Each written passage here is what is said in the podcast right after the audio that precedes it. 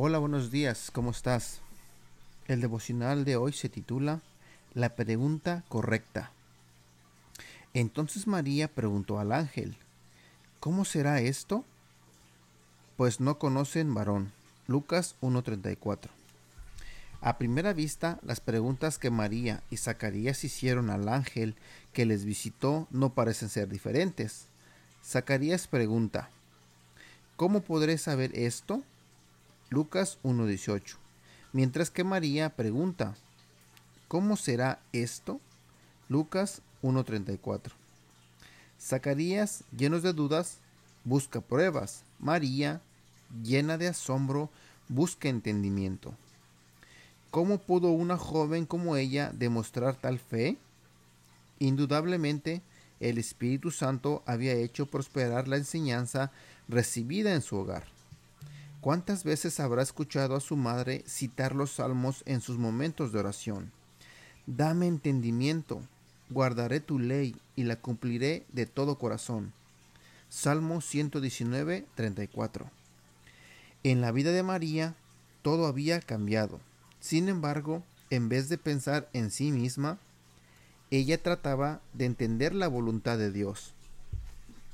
Luego de revelarle el plan, el ángel dijo, pues nada es imposible para Dios. Lucas 1.37. Eso era todo lo que María necesitaba escuchar. Entonces su respuesta fue, Aquí está la sierva del Señor, hágase conmigo conforme a tu palabra. Lucas 1.38.